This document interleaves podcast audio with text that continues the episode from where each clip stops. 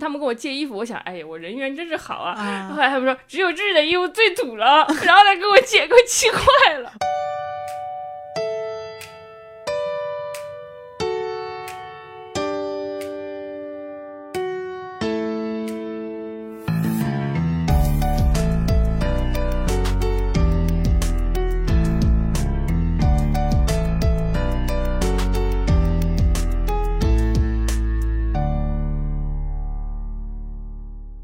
你好呀，欢迎收听贤者时间，我是小张。我是智智，贤者时间是一档从普通人视角观察其他普通人的播客节目，由小张和智智两个普通人主持。今天我们久违的录了音，我们要是我们现在的友谊全靠这个录音的这聊天的两个小时吊着了。怎么这么说话呀？我们不是好朋友吗？朋友，呃主要是最近小张和智智的生活还是发生了很多关键性的改变和节点的吧。嗯，然后今天这一期呢，就是没有什么大的主题，我们可能会围绕最近生活中发生的几个相对重大一些的变化，然后来跟、跟大家闲聊天。其实每一期也都是闲聊天了。天而且搞得跟之前就是访谈似的。略略有紧张，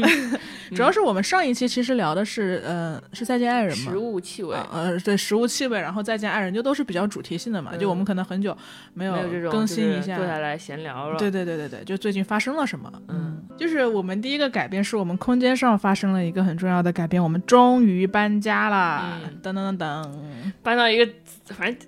就贼，哎你，炫耀一下，炫耀一就下。怎么说呢？这个是不好意思，就是嗯、城里我们搬到城里了，我们现在是城里人，我我们周围都是好吃的，就是在就是我们原来住在海淀，周围最好吃的麻辣烫，对，吃点麻辣烫，然后没有什么好吃的，然后然后每每天晚上到十十一点就任任何东西都没有了。全打烊。然后我们就搜好多好吃的，然后所有好吃的都离我们有十十几二十公里，都在城里。对那现在我们来到了城里，我们来到了就是可以说是北京最城的地方之一，贼高哎兴，贼高 对兴。嗯就地理位置很好，嗯然后周围有很多好吃的。嗯我在那个点评网站上搜索的时候，基本上就几米就有一家好吃的，嗯而且都是那种，就你知道他们海淀人就要专门坐坐坐高铁，两小时地铁，分钟来，咱可咱真现在的可不一样了，就在我家楼下，嗯 就是就是就反正以前我们可能需要嗯把长途跋涉很久很久才能吃到的好吃的，现在就在家门口，嗯。嗯，所以地理位置上还是很方便的。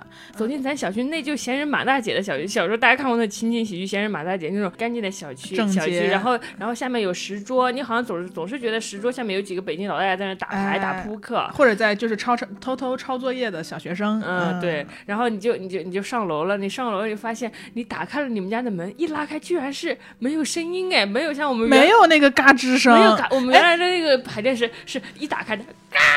大家 大家有没有 get 到这个点？我们其实，在上一期播客聊吃的的时候，就是嗯在在刚开始呃带货小剧场的时候，智智不是模仿了一个外卖员嘛？然后我们当时还刻意留了一个梗，就是那我们新加的那个门的声音。大家听到这儿可以一会儿再倒回去听一下那一期的开头，就那个嘎吱，就是那个我们原来那个家门的声音。每天晚上每天晚上如果我写剧本晚回家的话，就是比如说一两点才回家，然后我打开那个门，嘎吱，我感觉全楼道像是嘎吱声。现在这个门打开是无声的，然后你真的真的一进来，客厅都远也比原来大了。它有一个正儿八经的客厅，对对对，里面客厅可以放一下正正儿八经的桌子。原来我们我的我们的桌子是得靠在墙上，因为客厅特别小，两面都靠墙，两面都靠墙非常局促。对，咱们就有一个正经的餐桌了，是啊是啊嗯。然后虽然客厅里还是有一个洗衣机吧，还有一个，但是嗯洗衣机它也不会挪动。对，咱洗衣机现在也是高级洗衣机了，不是那种轰轰轰洗衣机了。嗯，然后反正就是挺好的。啊，然后我走进我的房间，我的房间有一张大书桌，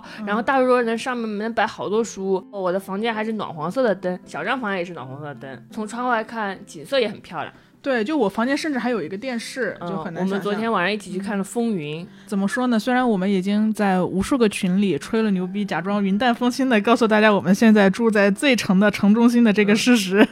但还是很想跟大家分享一下嗯我们对于这个家的喜悦吧。嗯，嗯因为呃，就前段时间也听我我在那个听书嘛，就听了一个叫《怦然心动》的整理魔法。当时就类似于断舍离的概念嘛，然后他说你整理的第一要义就是要扔嘛，你在扔的时候的唯一评判判断标准，并不是这个东西贵不贵，或者是这个东西曾经是不是对你很有纪念意义。当然这这个是有有待商榷啊。他说唯一的标准就是心动感。嗯，对，我觉得这也是我找房子的时候的一个准则，就是我我至少要对这个房子有心动感，我得想搬进来，我得能畅想在这儿的美好生活，就是嗯未来的生活，哪怕可能还是短短的一年或者短短的一两年，未来生活还会发生什么变化，但我在这儿感觉这个地方能装下我对生活的憧憬。嗯，是的，就你坐在这里就觉得自己能赚大钱，哪怕赚不了大钱，哎我们这一年可以快快乐乐吃很多东西，这是最坏的对对对结果。是的，是的，最坏结果也没那么坏，最好的结果就是赚他的钱，最坏的结果就是过得快快乐乐乐。对对对对。对，小张虽嗯然表面上看起来好像是在讲介绍着他的断舍离经验，其实他其实 根本没有。我跟你说，小小小张，就是智子，智子就先跟搬家公司来了新家嘛，然后我在旧家断后，然后我又收拾了好多好多没用完的洗衣粉，嗯，然后智子扔了，但我觉得她穿的很好看的小他也给我全拾回来了，我扔的衣服都都。捡回来，智子扔的全新的化妆棉我也都捡回来。哦，化妆我我说呢，你这化妆棉怎么捡回来了？我还扔掉了。就我想，我也不用化妆棉，就不 不要了。就我又辛辛苦苦搬了一大堆东西，一一个人坐计大堆回来程车过来，不知道为什么。就是之前跟我说断舍离，那那大家就意思一下，了解这断舍离的意思吧。嗯，对对对，所以其实就是搬到新家来之后，我就觉得，就我的心情其实还蛮复杂的。尤其其实我是一个，嗯，有点像猫，就是我到了一个新的环境，我还是需要花蛮长时间去适应的。嗯即使这个地方我觉得好，但是可能在第一周的时候，我都会很慌乱。我以前也都会，就是每次换一个地方，我都会经历一个很惶恐，然后半夜起来哭泣，就是啊，我记得，我记得，对，我会很紧张，感觉到新的地方了嘛，然后也会有点害怕什么的，所以这段这两天的心情还是比较复杂的。就是怎么说呢？我觉得我的复杂就来自于刚刚你所给大家介绍的新家的很多好处嘛，嗯，可能过几天要把我妈妈从就接到北京来一起嗯住嘛，就嗯免得她现在就是一个人生活嘛，嗯。对，所以希望她在散步的时候也能够舒适一些，所以嗯我们来搬到了一个城里城中心，嗯，然后我现在睡觉的时候，因为以前睡觉的时候就是我已经连续几周睡在电钻声中了，嗯我我每天早上都会愤怒的给芝芝发那个电钻的声音，因为。唉，因为我以前的我的床是正对着楼道的，嗯嗯，就你可能都不知道，我我的床跟楼道只有一墙之隔，所以所有人经过那个楼，而且我们家是二楼嘛，以前。一点点声音我都会被躺在床上的我听到，然后我本来就有一点神经衰弱，睡不好，所以我就一直听着那个声音睡觉。然后他的老房子隔音又很差，所以隔壁那个男生他的手机哪怕只是震动我都能听到，嗯就我就知道他他又来微信了，就是这关我什么事儿？但我就知道隔壁男生又来微信了。对，然后现在这个房间就是整体来说还是很安静整体来说的，还挺好的。对因为你楼下这钱花的值，那确实也贵了不少，确实嗯贵贵了不少贵了不少，嗯。嗯但楼上因为好像是一个还在成长中的小孩嘛，其实按我以前来说，我就会觉得啊、有小孩子就你老蹦蹦哒哒或者老在地上玩小推车，我其实还有点烦的。但我现在那些对我都不是事儿，我都觉得啊，有小朋友那吵一吵也挺好的，我们我可以看着他长大。电钻喽。对对对对对，嗯就是怎么说，我经历了电钻和那个楼道的那个剧烈的声音之后，我觉得有小孩儿根本就不算事儿，嗯就是嗯我反而会觉得啊，成长快乐。我被这个东西驯服的还是这还是挺挺那个的，而且我们现在可以给大家介绍一下我们的录音环境，嗯我们是直立着录音的，可以说是人类进化史上的一大步。我们以前都是怎么录音的？我们以前都是蜷在地毯上，然后脚缩在一个小小椅子上，然后我们坐坐着录音。对，所以每次就是讲大概聊到可能一个小时或者半个小时的时候，腰就会很痛，但因为那个懒人沙发，呃，就是它没办法保护你的脊柱嘛，就你嗯还是会有点弯曲，然后你又得拿着话筒，就不太舒服。嗯但我们现在可以直立着录音了，真不错。我觉得好好感动。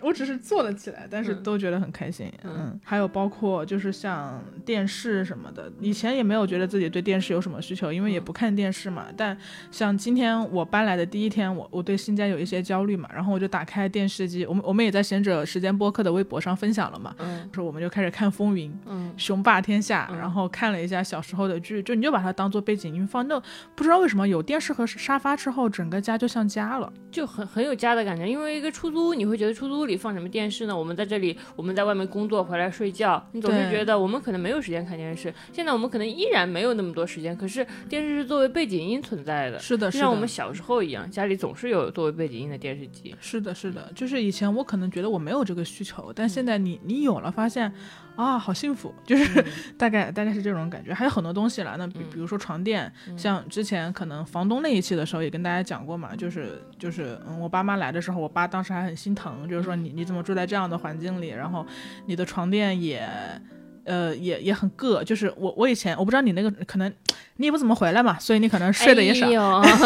就我那个床垫，它的弹簧，我我睡在上面，我每它的每一根弹簧我都能感觉到，嗯嗯因为它可能已经比较老旧了，它没有弹力了，反而它的弹簧都凸起了。嗯就以前就会觉得，哦、就那就那就凸起，我就多垫几层毛毯呗，就大概是这样。但来这边之后，它其实也只是一个，就是我们的管家，就是 随便配的一个床垫，但我就觉得好舒服，嗯就是。你你你被那个凸起的弹簧扎着的时候，你并不会觉得有什么问题，但你突然把那个糟糕的东西撤掉之后，你发现生活原来可以，可以有另一种活法，原来就近在咫尺。对对对，也许只要加上三百五十块，我也不知道类似的。对对对，就嗯真的是，而且呃还有一个就是很重要的是，我们再也不用跟房东对接了，对我们换了一彻底告别。嗯换了不用跟房东对接的那种房子。对，就是我们只用跟中介说话，然后中介嗯态度还很好，中介态度很好，就是姐姐姐，我帮你解决。啊，除了叫姐之外，态度对对对，说态度很好。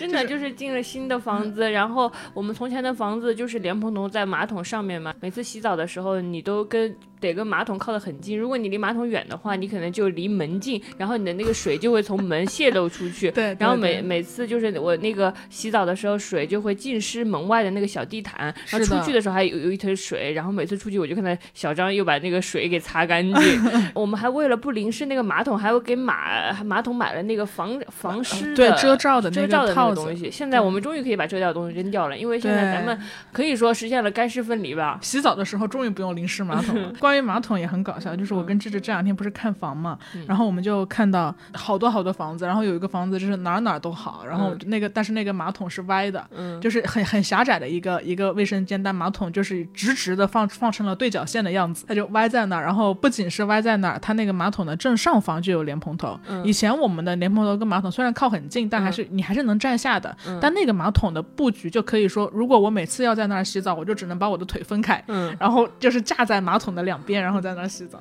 而且那套房子居然是在我们看了很多房之后，作为我们的可以说是最佳备选之一。对对对对我现在差一点就要住在那。我现在住在、嗯住在这个房子里，怎么觉得我们当时怎么会这样？怎么会便宜快两千块钱，？OK，好的，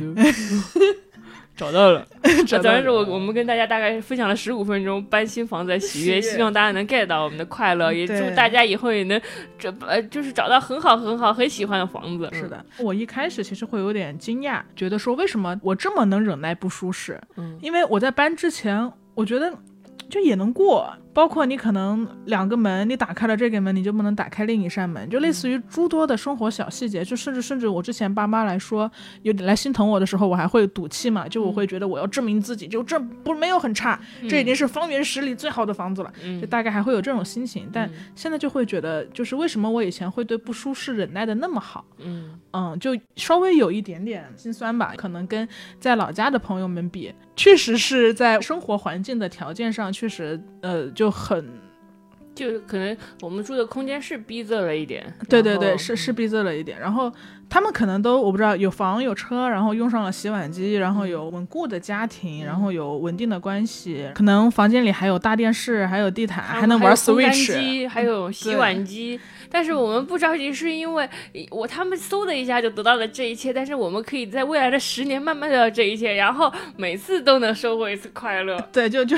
就从门不响这种小事上也嗯也能收获快乐，所以我一开始其实觉得有一点点心酸了，嗯就是觉得你都快三十了，然后你还会为了一个门在关的时候不响而高兴成这样，你还会为了一个床垫终于不硌你的腰了，感觉很快乐，嗯稍微有点心酸，但这个心酸很快又过去了，就我立刻又觉得说，怎么讲，这个东西换一个角度，就是你二十八岁了，但是你对物质仍然如此的不敏感。嗯就是好像我又有点喜欢自己这种对于物质不那么敏感，或者是对于世俗规范上要要求的那些成功没有那么渴求，我又会觉得自己好像。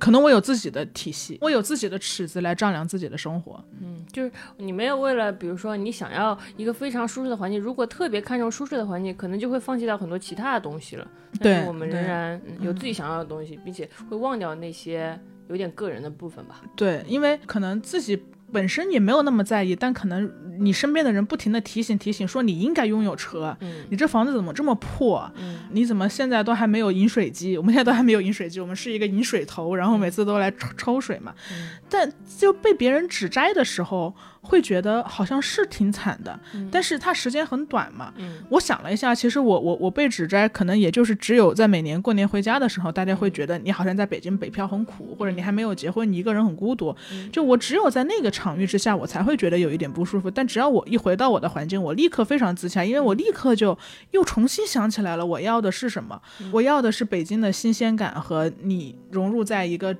大城市里。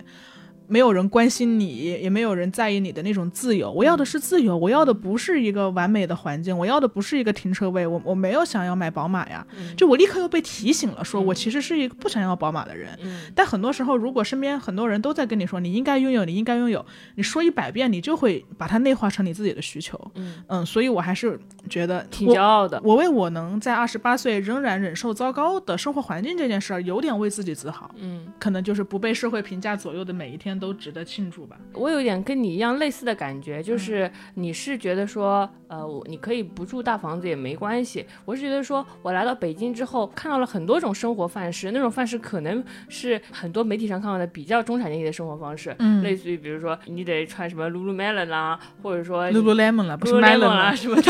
对不起大家 Lululemon 啦，Lululemon 特拉斯拉，你某开马斯克啦，马斯克。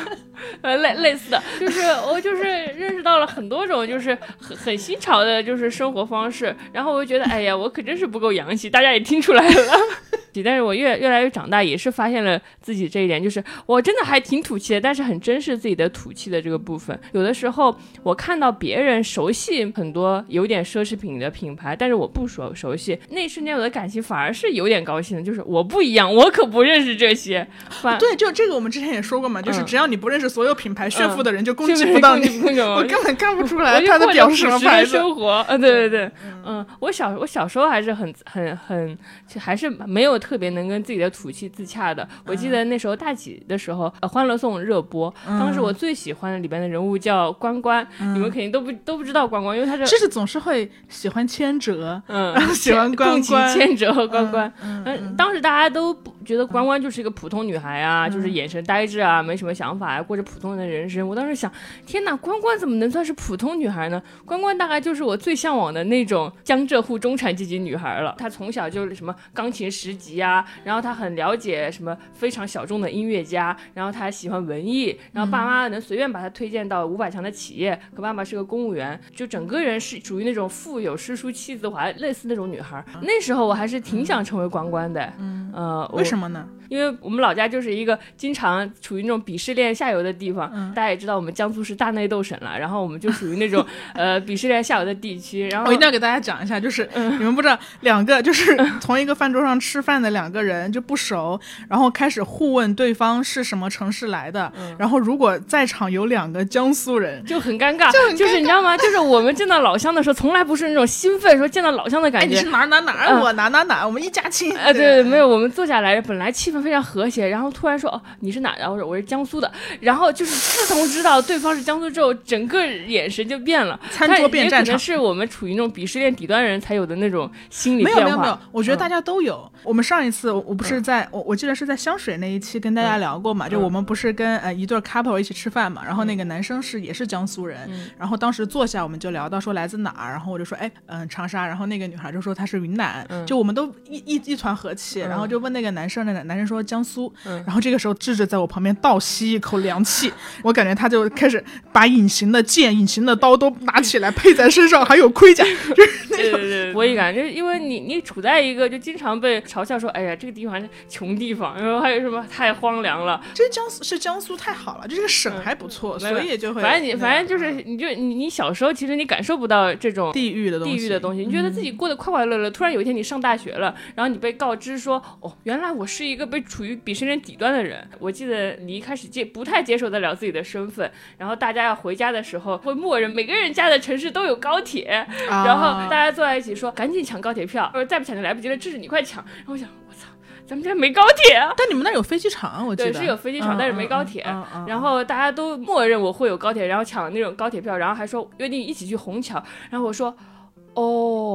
好的，我不抢票了，我爸爸来接我，我吓坏了，因为嗯。气氛都轰到那儿了，就是你不可能在这种突兀的环境下突然就就说，哎，我们家还没通高铁呢，然后你只好说，我呃我爸爸来接我，然后我打电话给我，我说爸爸你快来接我回家，我要不然那个，但是我爸爸说，哎不是有大巴车吗？你不能自己回来吗？不好说自己坐大巴，不好说回来，知道？然后我说我爸不能来接我了，不如我就我就坐飞机回去吧。其实我们家从上海到那里根本不用坐飞机，因为很近，你知道吗？呃然后我们就真的一起去了虹桥，他们就去了高铁站，然后我就去了虹桥下面的高铁，呃虹桥下面的大巴 大巴站。然后你知道，就是那种感觉，就是从此以后我特别关注家乡的高铁建设，就是从从前你不会关注这些铁路，现在就觉得怎么还没建好，到底什么时候能建好？那现在终于建好了，终于松松了口气。你就因为你想证明自己，你就你会格外的像所有中年男人一样关注家乡的 GDP 和家乡的历史文化人物，你就会想出各种方法来证明自己家乡不不那么差，但是还是会经常会被然后苏南人就说：“家乡的你拼命证明自己的样子真丑。”对，就还是会被只好只好假装对所有地域歧视的笑话一点都不在乎。嗯嗯，就有一次也是军训完之后，也是因为我是大学密集的接触到这种，因为大学在上海读的嘛，就非常明显在在上海。呃也不是说上海人不好，上海人挺好，我有很多上海朋友，我爱你们。然后他说，他说，然后我们军训完之后，然后要做一个类似于迎新晚会的节目，有一个表演的节目，然后突然有很多女生热情的冲到我的寝室说：“芝芝芝芝芝芝芝，我们要表演节目，快把你的衣服借给我。”衣然后服呃，他他们跟我借衣服，我想，哎呀，我人缘真是好啊。啊后来他们说，只有芝芝的衣服最土了，然后他给我借，给我气坏了。为什么他们需要土的衣服？因为我们要演一个叫猪八戒背媳妇儿的节目，因为媳妇儿需要一个衣服，跟我借，呀哎呀，哎我给气坏了。但你现在还会真的在意吗？就在你像这样说笑话的时候，嗯，我现在因为已经我我我已经能把它做笑谈，所以我就、我我确实是不再在意这个事。但大一的我是很在意，大一的我就是很难过，然后所以我我会成为欢乐颂里的关关。我想关关那样的小女孩，然后从小就在不会被歧视的那种富庶的地方长大，她从小就会练钢琴，然后也知道很小众的音乐家，然后会看书什么什么的，她才不会因为她的地域被大家嘲笑什么。所以我那时候特别想成为一个普通的关关，或者说成为一个更小的地方的人。你说起那个地方，大家都不知道那个地方是什么，所以连贴标签都没法给你贴，这样也是很安全的。但是现在长大之后，我就慢慢跟自己的就是习惯，或者说跟自己的土气，或者说不够洋气和解了。然后我甚至觉得这是一件很让我骄傲的事情。嗯我觉得首先表现在编剧工作上，嗯因为编剧工作你知道是一个非常需要接地气的东西。我发现我比我可能比他们更能了解小城市的人的心理，好像因为我的出生地给我带来了一些，比如说侮辱和轻视的部分，所以我好像。在这一方面更能嗯。理解一一群人，是对我来说是非常珍贵的，也也包括我是怎么自洽掉我的身份的，就是我一次次在说服自己说，这可是标签，我可不是这样的，或者说为什么歧视会来，或者说怎么自洽掉心里的不舒服，呃，还有就是我虚荣的部分，我不好意思告诉别人，比如身份证上信息的部分，就一切切的心理的挣扎，才慢慢形成了我，我是智者，可能一个更复杂、更多元的人。对，可能一个上海静安区出不了一个智者，我们家才能出一个我这样的人。嗯，嗯对我，我开始感激自己所有的来处吧。是我觉得是这样，因为如果我成为了一个我，我的来处都是有意义的。对，就是我也很高兴跟大家分享，说我奶奶我奶奶家乡下的小房子有多好，嗯然后小时候在那里养猪，大家都杀猪给我吃，我觉得那些都是我觉得非常感谢的东西。但那个那是二十二岁的我。呃，无法感受。那二十二岁，我只是想一一味的，比如说遮遮掩掉自己身上这些部分吧。嗯二十七岁，我已经非常高兴的跟大家分享了。那证明你的弧光还是非常明显啊。嗯我觉得可可能很多人到，即使到三十岁或者到什么时候，都还是想要有所谓遮丑的那一部分嘛。嗯但我们看我们的进化还是比较那个路径还是比较通顺的，嗯跟自己的复杂相处吧，跟自己，因为你你其实是被所有过往的经历整合成了现在这个丰富的你自己。是的，从前觉得，哎呀，大家都说我土气，然后现在呢，我会觉得，因为我的土气，所以我还是一个很实在的人。然后我花钱的时候，都都用在让我非常舒服的地方。对我来说，我的钱是更让我自由的工具吧。就是就是像智智，像智智，他就是那种，嗯，可能很多人挣钱之后，大家会花在买很贵的包，或者是花在买很贵的衣服身上，但智智就是穿的非常随便，他可能真的就是穿一个几十块钱的 T 恤，但他每一次都要坐专车，就他可能会花很多很多钱来让自己的身体和精神感到舒适，但他真的不在意牌子，他真的不在意面子，就这就这些这些东西，我觉得能做到这一点，其实还蛮珍贵的。对我也会觉得，我觉得我的消费观虽然就是不是那种特别节俭的人，但是我都用在比如说出去旅游会很愿意花钱，然后呃吃住我都想要过得很好，但是好像不是特别追求呃。不，名牌以及名牌背后代表的一切生活方式，那可能如果从小跟我没有关系，现在也可以跟我没有关系。然后我很高兴我是这样的我吧。嗯，对，是啊，就是我觉得我也有同感嘛，但我的那个感觉可能是在在外表或者是在什么方面，因为我觉得我我一直都还蛮学生气的，一直都还。不够职场，或者是不够不够成人，这个也之前跟大家聊过嘛。但我最近就像我，就像我又觉得说，哦，原来我还可以为了家里住到了一个相对好的，有一个正常的桌子，可以直立录播课而高兴成这样一样。就像我。比如说我去开会，然后我都会穿的比较简单嘛，就卫衣、牛仔裤什么的，然后运动鞋可能有点邋里邋遢。就其实我觉得我不邋遢，每次人家说我邋，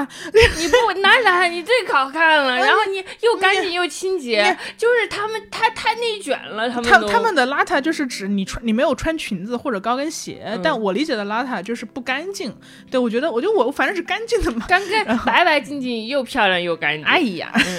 有时候去外部开一些会议嘛，然后你会发现可能大家。大家都穿着 Prada，穿着迪奥什么的，我想，哼，那又怎么样？你们这些穿 Prada 的人，一会儿我发言的时候，还不是用那种崇拜的眼光看着穿卫衣的我？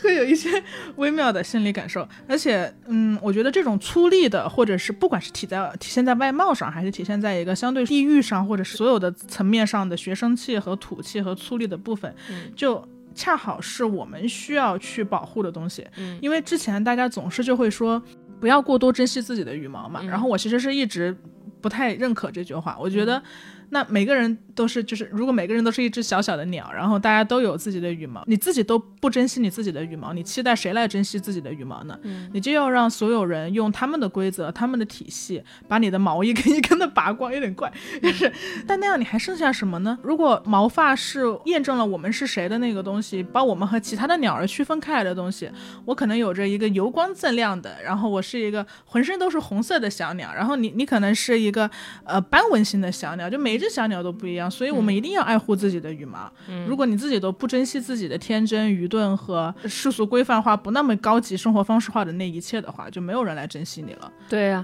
我们就会被拔掉一根根羽毛，然后粘上相同的漂亮的羽毛，然后我们就不是小张和智智，我们是鸟和鸟了。我们是放在橱柜里被陈列出来的漂亮的鸟和鸟，那就没有意义了。所以我们要做不一样的小鸟，不一样的鸟，不一样的鸟。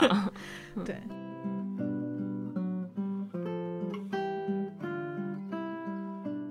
就聊完了我们第一个重要的节点吧，就是在空间上来说，我们现在在新家来录音了，然后我们呃搬了一个很好的家，对，然后第二个节点其实是。要祝狮子生日快乐！哎，小张啊，小张今天录播课之前说，我觉得我们有好几个节节点呢。我说哪些节点？他说搬家算一个，还有你生日。我想我的生日怎么会算一个节点？小张真对我真不错。你几岁了？我我二十七周岁，二十七周岁，嗯，二十八吧。我特别讨厌那些算虚岁的地区，嗯，就讨厌就就咱就何必算虚岁？有什么意义？就就就老说自己三十，反正二十七、二十八的都都都二二出头，都二十出头，对，嗯，对。所以你害怕变老吗？你又长了一岁。嗯，我不害怕变老哎，我我就是我，其实过生日那天就是我没完全没有焦虑过，哎呀，怎么我怎么又长大一岁了？那天我好像就是正好是在写剧本的 deadline，同事也忘了我的生日，但是大家都不记得这事，大家都赶稿呢。我可记得，你你最好，你还小张还给我送了一双好看的鞋给我做礼物。嗯，但是我觉得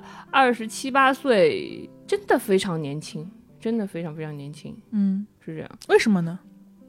就是在我的概念里，二十七八岁就就是一个什么都不太得得到的年纪。很多人都会说，哦，你不焦虑是因为不是年龄焦虑，而是成功焦虑。就像我们之前也也提到过这个，为什么我们比如二十七岁了很焦虑？因为我们没有得到二十七岁应该得到的一切。如果我们二十七岁功成名就，年薪千万，怎么怎么样，我们就不焦虑了。我们焦虑可能只是二十七岁，我还是一个负债要还要还花呗的人，我们才焦虑。但其实在我心里，二十七八岁你就你就是应该还花，就应该还花呗，也不也不至于。反正就是你就是应该还什么都没得到呢，你的人生可能还没真正展开呢。那你不会就是比如说跟以前的朋友见面，或者去到去到别人家的时候，比如说我最近啊，我最近其实嗯，我上一次焦虑好像一点点，不知道洛怀会不会听到这一段，他应该会听吧。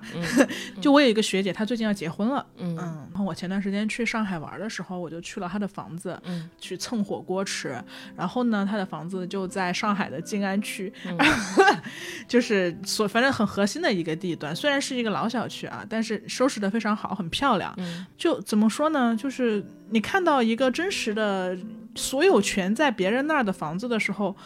在我心里，我倒不是会觉得说它值多少多少万，因为比如说我那天就就 PO 了一个朋友圈嘛，然后就说那个他的猫咪躲在厕所里什么很可爱，然后拍拍了一张图，立刻就有人来回复我说，哎呀，这个厕所可得值五十万，就这种，我倒不是这种层面的焦虑，我只是。在看到那个房子的时候，突然觉得我的房子连像样的地板都没有，然后墙上全是前房东留下来的那些钉子、那些划痕，房间有的地方还落灰，被水泡的不成样子，就大概会有一瞬间的心酸吧。我觉得我还是得承认这个比较感，但同时人家可能已经拥有了一个可以想见的、可以预见的稳定生活，在目之所及的范围之内，有一个好的房子，然后有一个老公，有一只猫，可能很快也有孩子，有一个。工作，而且已经在上海嘛，我就会觉得说那一瞬间我会有点焦虑，就是我我围观到了别人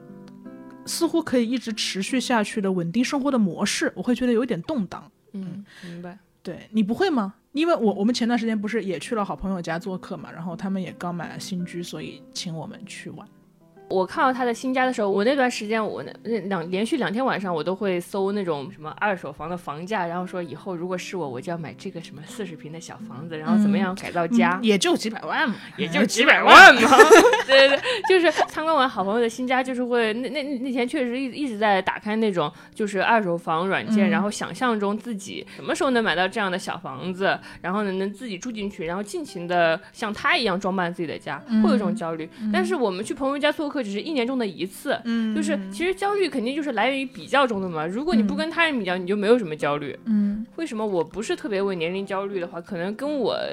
倒不是因为我心态特别特别好，可能是天时地利人和导致的，让我不焦虑。比如说我是一个自由职业者，我自由职业者，我我就不去大公司，没有没有什么同事。哦，这我必须得说一下，你是自由职业者，我在一个大公司上班，大公司你什么年龄对应什么职级，就它它都是会有一套系统的，然后你可能就会情不自禁的。你去别人来跟你提这个事儿或者怎么样，像我已经是很不在意职级的人，但有但有的人他就可能会来说，哎，你这个职级在这儿，然后别人可能在这个职级拿多少薪水，在在在什么年龄做到了几，做到了 P 几，类似于这种会有这样的说法。然后可能还有一个就是我会带自己的实习生，我我会有自己的下属嘛。姐，张张姐，这这题怎么做呀？张姐。就就我每次看到就是零零后实习生娇嫩的面庞，然后来叫我姐，我的心里就会很难过。你是有 永远的小张宝贝，小张宝贝。嗯，我也觉得我还是小张的，然后我就变成张姐。对，就你在职场中，你你就会被扔到了一个社会的系统里面。他们，你你在系统里当然要找到自己的位置，然后你一旦有了自己的位置，你就意味着你有了坐标轴。但你就不存在这个问题。对，因为我是自由职业，我是其实是我足不出户，不怎么跟外界接触。跟我的行业也有关系，就是影视行业，你是默认编剧十年内就赚不到什么钱，或者说编剧就是一个十年之后，然后你才会成为一个成熟编剧，有点像律师、法律，他也是不会什么什么二什么一毕业出头二十二岁年薪百万，那是一个非常风口行业的事儿。我们影逐渐衰落的影视行业，编剧又是一个很长久的活，就是你不会有那么多扑面而来的行业工作焦虑。但你也在写一个青春的一个剧，所以你也要了解很多这样的东西，比如说你也会去了解直播行业，你也会去了。解他们一天就可以赚几十万这样子，我明白。可是，一天赚几十万的人，并不是大多数人的生活。呃，我会觉得。嗯，怎么怎么说呢？我我我我我因为这些也会经常了解那些，比如说成功的人，或者说小红书啊，或者抖音啊，也有很多很多叙事，点击量非常高。他们的标题经常是我是如何从一个网文小白变成一个呃版税千万的网文大神的。我我觉得就你你说的这个标题都不准确，好吗？他们很多人的标题就是一定要加时间的，而且那个时间越来越短，经常就是我如何在毕业半年之内从零收入赚到两百万，我如何在毕业三个月之内就是变成行业大牛。我怎么挖到第一桶金，然后买到两套房，太可怕了，那种太焦虑，嗯。就是我，我也会经常看这些标题。其实还有什么？我是如何从一个化妆小白变成了一个什么美妆博主，或者说就是类似的标题。其实这种标题就是很多人爱看，因为它可以在五分钟之内呈现一个人的成长性，所有人都爱看成长性。它是是一个浓浓缩的成长，一个浓缩的成长性，一个爽文故事结构，然后一个起承转合，大家看了就很嗨。但是我我不会觉得这些是这些是正常人的生活，就是你也许在小红书的每一篇都能看到，那又怎么样？那只是就类似于你中学的时代是是班级的三十一名，然后你们年级第一很厉害，你永远不会在跟年级第一的比较中觉得，哎呦，我怎么没考上年级第一呀？我这发 愁，我这你的目标是超过三十名，然后为什么我们在网上看到那么多那么多年轻有为的人？那只是所有的年级第一就就被你看见，其他学校年级第一也被你看见了，三千当博主了，对，三千个学校的年级第一都在都被你看见了。可是你，可是你永远不是你，你就是你们学校那个那个班级的三十三十一名啊！你你只是看到了很多很多学校的年级第一，但是跟你的生活没有关系。我看那些成功的。就是记录而不感到焦虑的原因是，我会看他们的评论区。那这些人评论区有几万，有有两万，有三万，有四万，有五万。然后他们的评论区都是小姐姐，小姐姐，你是怎么成功的呀？啊，小姐姐，小姐姐，我是一个网文小白，我写了什么十万字，但是一点一点没有水花。你在评论区找到了自己。对啊，评论区才是我们自己，并不是那些博主是我们自己。大家会觉得说看到那些博主成功很焦虑，那我们再看看评论区呗，那不是普通的我们吗？我会觉得是这样的。可能也跟这个就是网网络的媒介有关系嘛。就以前你是一辈子看不到这些人的，是的。你们虽然相聚在一起，但就像一个个平行线一样在发展着自己的生活。但现在互联网就是让你能看到许许多多的第一名。但我们真的需要了解那么多第一名在上着怎样的健身课，而且我们聊到的是各行各业的第一名，就是健身领域的第一名，也在也在发东西，然后也在给我们发 push，然后什么成绩特好的，或者赚钱特多的，或者是。我不知道，可能三十岁生了五个孩子的，就是各种领领域的佼佼者，都在极力的展示着他们的人生，然后我们就在这个想象中。被击溃了，但我们忽略了，可能那个不是我们想要的，也不是，就我们就就不就就不不是第一名，你就不是我们就不是就不是，你看到第一名就是，你就想哇我操牛逼呀，那那那你也许人家人家确实是从一个比如说网文小白变成了一个年入千万的网文大神，但是你可能只是从一个小白变成了一个老白，那又怎么样呢？就就我我们也可以写那种我我们是如何在五个月之内变从从对钱不在乎变得对钱彻底失去欲望，我们来卷他们，来卷他们，给他们卷坏。我们如何从欠债两两千变成欠债两万的？吓死他们！吓死他们！嗯，呃，我刚刚是想描述一下我生活的环境，来表达为什么不焦虑。我先说了我的自由职业的身份，导致我足不出户，不怎么跟外面人接触。然后我的行业也是一个稍微会慢一点的行业，不是像短视频会特别的快，然后每天都有不停的神神话出现。然后还有就是，我觉得同事和朋友也是一个重要的支持。因为朋同同事也是我的同龄人，我们我们三个人是一个小团体嘛。然后他们两个就是，我们也都非常知道对方的收入，也就是跟自己差不多。然后呢，他们也会也也会炒股啊，搞基金啊，然后就也就经常赔。看了看，还是放在我让会让我对比之下觉得，哦，原来我的钱放在银行卡里也不错，至少不赔嘛。你跟好朋友一起住也是一个非常重要的支持方面。就是小张也是跟我价值观高度一致的人，我们也都没有特别明确的什么什么什么。多少呃多多少岁要结婚生子的念头，我们就很快乐的像女高中生住住在一起，然后我们会经常在家玩这种游戏。最近最喜欢玩的游戏叫叫叫名字的游戏，我们来跟大家展示一下。就是他叫我名字，我说谁叫咱？这个游戏我们能玩一百遍。然后大家也是智智，谁叫咱？智智，谁叫咱？智宝贝，谁叫咱？你知道，就是这个，他就觉得小袁玩这个游戏特别好玩，他能玩一百遍。你知道，你就是你跟他，你跟这样的朋友在一起玩，谁叫？咱游戏，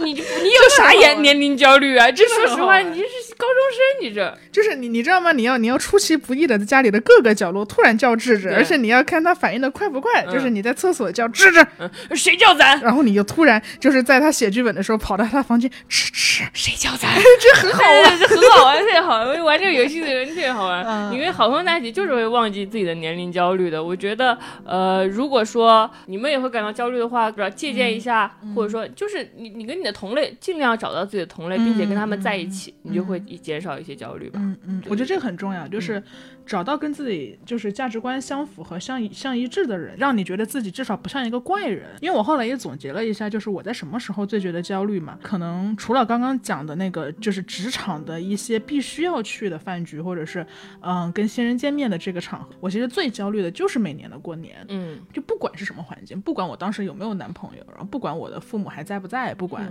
有没有生病，就类似于就抛开所有的客观因素，每年过年。家里人都会问什么时候结婚。嗯嗯，而且这个问法是一年比一年要刁钻和剧烈的。嗯我今年收到的那个催婚，就是直接你也不小了。嗯啊、我这是我伯伯第一次对我说出“你也不小了”这这个话，就以前就只是催，没有谈到年龄，嗯所以我每年在家的时候，我就会觉得，嗯，他人审视的目光就像一杯很烫的开水一样烫到了我，嗯然后我情不自禁地缩回手去，然后把那杯水摔到了地上。嗯我不是想要对谁不尊敬，我只是握不住那一杯很烫的水，嗯所以我就想回北京。嗯，所以我就想离开那个评价体系，嗯然后我就会发现，其实我回北京之后，或者是去其他地方之后，我我立刻就不焦虑了，嗯那就那我觉得这就是一个很好的。很好的论证。嗯，如果我只有在回老家的时候才焦虑，那就证明我本人我内心深处是不 care 的，嗯。我内心深处是不焦虑的，我所有的焦虑都是被塑造的，嗯。都是被提醒的，嗯。所以我才被锻造了一个在一年中固定七天会焦虑的人。嗯，那我就选择自己的生活方式就好了。是的，就是如果那几天焦虑，我们就尽量少过那几天。或者说，因为就像你说的，对年龄的焦虑和恐惧是被塑造的，其实对年龄、对年轻不焦虑的。不焦虑也可以被塑造，嗯就你可以对年龄不焦虑，找到你的同类，对，或者说，或者说你其实也有非常非常多的作品来告诉你你不用焦虑啊。就比如说《贤者时间》，我觉得就可以告诉你不焦虑。或者说我我经常喜欢看《老友记》，《老友记》就是讲一群三十多岁却一事无成的年轻人是怎么生活的。他你看《老友记》也会让你不焦虑。你看《俗女养成记》，它讲的其实也就是比如说一个四十岁的女生，然后她跟男朋友分手了，然后回到从台北回到台南，然后怎么样重建自己的生活，她也可以让你不焦虑，因为她就是一个四十多岁一事无成的女生。然后有非常非常多的文学作品也在告诉你不用焦虑，你只是要发现他们，找到他们，并且观看他们。我们我们都是在输出这一点的。世界并不是所有人都在告诉你，呃，你你你没有完成这个社会评价体系的标准，你在这个游戏中输了。也有人告诉你不要在乎，你只要找到那些文学作品，跟他们共处，找到你的朋友，或者说你想你多看看，呃，看看那些看那想想那些历史长河中的人，想想那些宇宙，然后你的焦虑可能在其中就会不值一提。我觉得，我觉得你刚说的其实是一个主动性的问题，就是你你如果你的边界不被你自己主动的确立，那只有就等着别人来确立你的边界。对，所以我们一定要有主动性，然后主非常非常主动，就是你你你你要主动的去建立自己的世界观，主动的建立你自己感到舒适的场域、舒适的生活方式，然后主动出击去找到好朋友，嗯网络上的、生活中的，对对，而且最重要的是发出自己的声音，就是我不是说不是说我年龄焦虑，我不焦虑，我就在家瘫着，不是的。如果你感到不焦虑，你就说出来。我我也许不认识你们，但是我告诉你，我跟你一样二十七八岁哦，但是我不不会焦虑，你就说哦，原来这样的生活也没什么问题，我也不焦虑。呈现出来。对，如果你有这样的想法，然后你还说出、表达出来你的想法，你同类就会找到你了。或者我觉得也也不一定要要求大家不焦虑啊对，我很怕害怕它就嗯变成一个反要求，嗯。因为像我跟智智就不一样啊，我觉得我还是很可以很坦诚的跟大家承认，我觉得我没有那么完全的不焦虑，嗯。我还是会焦虑的，嗯。但我觉得我可以选择在这儿很真诚的呈现我的焦虑。对，就你你如果焦虑，你就呈现，就至少大家会知道哦，原来也有人跟跟我一我样。样焦虑。只要其实就是我们我们那个小贴纸上的一句话嘛，就是没关系，我也一样。对你知道世界上有无数个没关系，我也一样的人，那你就至少不是孤单。嗯我们可能破碎，可能痛苦，可能纠结，但我们不是孤单。嗯你知道这一点，可能就是一种抚慰。嗯，原来我并不是奇怪的人，我不奇怪，也是一个嗯很、很重要的点。对，嗯就是那种咱一起在课上做作业，然后晚上回家的时候贪玩了，然后有你的朋友打电话给你说你作业做好了吗？你就告诉他我也没做好，嗯，我也没做好，啊咱都甭做，我都没做好，我也没做好，这 挺好嗯的。我希望也可以跟大家说，我也没做好。我也没做好。嗯嗯。贤者时间由 Marcus Media 制作出品，我们推荐你在苹果 Podcast 订阅收听，不听也没有关系，给我们五星好评也可以哦。同时，我们的节目也会更新在各大主流音频平台。我们节目的微博名是贤者时间播客，你也可以在微博上找到我们，欢迎写信给贤者信箱。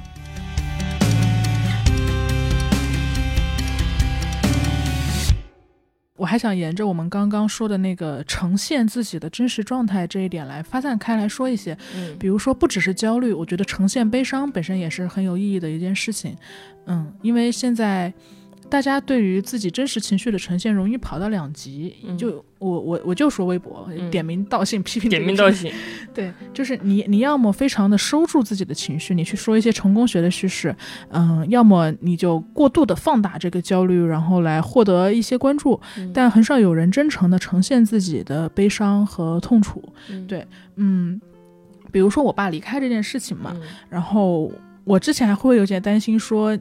你就怎么说呢？就至亲离开这件事儿，好像它不是一个应该被反复拿出来说的事情，嗯因为我心里会默认说，大家对你的忍忍耐度会越来越低。嗯就像祥林嫂第一次说自己的故事，大家还会很心疼她，嗯但到后来她可能说说的越多，她自己就变成一个怪人，一个病人，就所有人都从敷衍变成。不理解，嗯然后到最后甚至打压他、否定他、让他闭嘴。我很担心自己变成一个祥林嫂，嗯嗯，所以我不想去消耗大家的这个关心吧。其实我在节课上也没有说，因为我能料想到说了之后，大家肯定会非常的来关心我什么的。对，但我觉得，但悲伤就是需要被叙述的。嗯如果你一直憋在自己心里，你怕打扰他人，你你不说那个东西，就会变成你心中一个越来越大、越来越大的雪球。嗯直到有一天，你内心的温度没有办法再去融化这个雪球，它就会变成一块坚冰。嗯所以不停的叙述，不管是在哪儿，悲伤它没有什么可耻的。嗯嗯，你刚刚说，嗯，我们靠叙述不焦虑或者焦虑来找到同同类，然后来认知和接纳自己的情绪嘛。嗯其实悲伤也是，我前阵子真的还是很感动，就是嗯，闲着时间给我们带来了什么？我觉得最大的礼物就是非常多人真诚的彼此看到，就嗯大家我们有着相同经历的人，大家找到了大家。嗯然后我其实会收到很多私信，嗯就是大家会说啊，我在高中的时候，爸爸也离开了，然后我现在是怎么怎么样的，就是我在什么时候也离开了，然后你当然还有无数个，就这件事情虽然没有办法被安慰好，但是你能让有相同经历的人找到彼此，然后我们共享一个痛楚，嗯我们共享一个痛楚，也比寂寥的去自己消化那些痛楚要好一些。嗯，所以我觉得发出声音这件事情也是必要的。嗯你一定要主动的发出自己的声音，表达自己的想法，记录自己的生活。如果你都不发出，同类是不会自己来辨认并且找到你的。嗯，是的，你要先告诉大家你是一个怎样的自己，别人才会说啊，那你跟我是一样的。嗯嗯嗯，是的。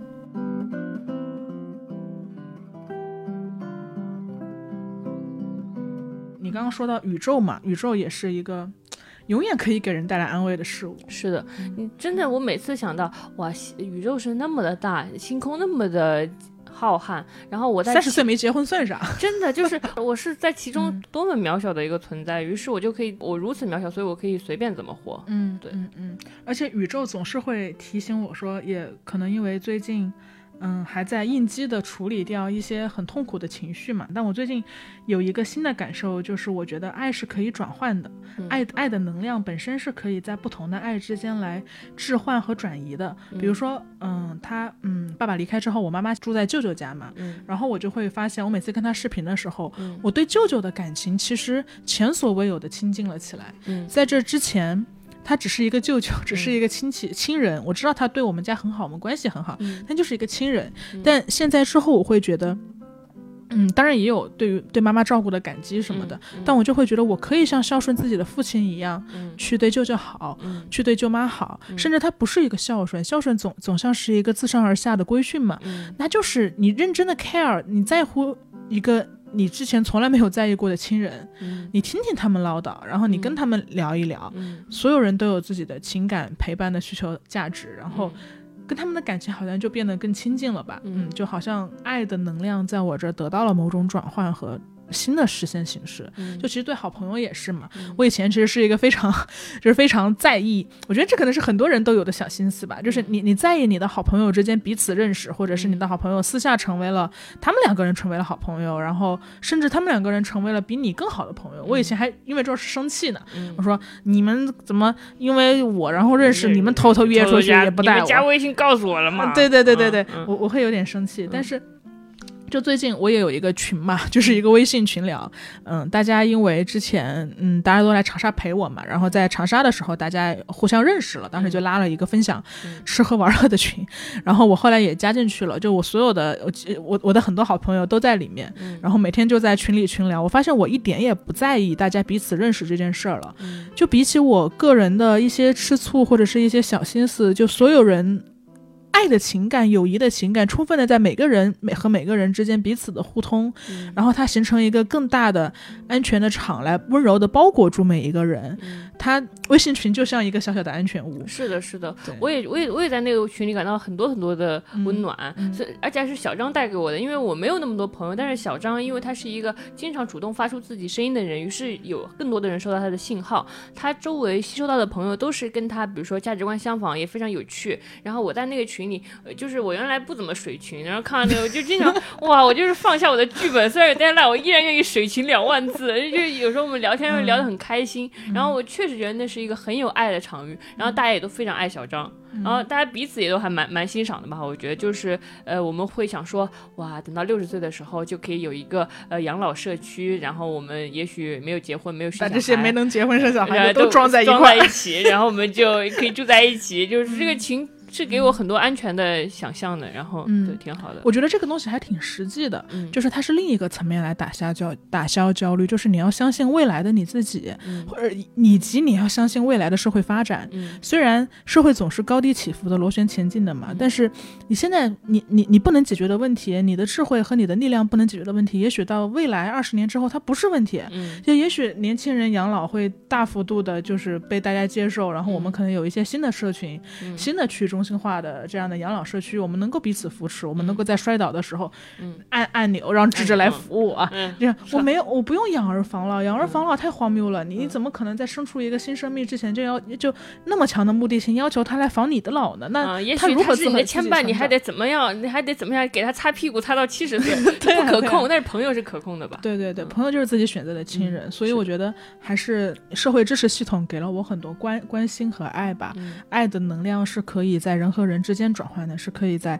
朋友和朋友之间转换的，甚至它可以在宇宙万物之间转换。嗯我今天想念爸爸了，然后我就去公园里看一棵树，嗯我记得好像是一个韩剧吧，然后它里面就说你离开我之后，每次下雨了，我也觉得是你来了，然后每次嗯花开了，我也觉得是你来了，每次起风了，我也觉得是你来了。嗯就虽然这个东西一定非常悲伤和痛苦，但它告诉我说，世界万物的情感是永远在流动，它永永永远在宇宙中漂浮。我们都是宇宙的分子，所以我们只是换了一个状态存在了。嗯我们不是以人体的肉身存在，但是我们换了一种方式，然后还是存在在这个宇宙中。嗯然后我们对宇宙好，就是对爱的人好吧？嗯嗯嗯，虽然也不是永远能想得通啊，我我就是在闲着时间跟智智聊天，每次都情不自禁的就把自己最想得通的那一部分都在这儿说了，嗯虽然还是有很多真实的痛苦，但是我们要多多的表达和记住这些嗯。你想通了的那些瞬间，然后让那些瞬间来给你力量，因为你是经过长途跋涉自己想通的、嗯。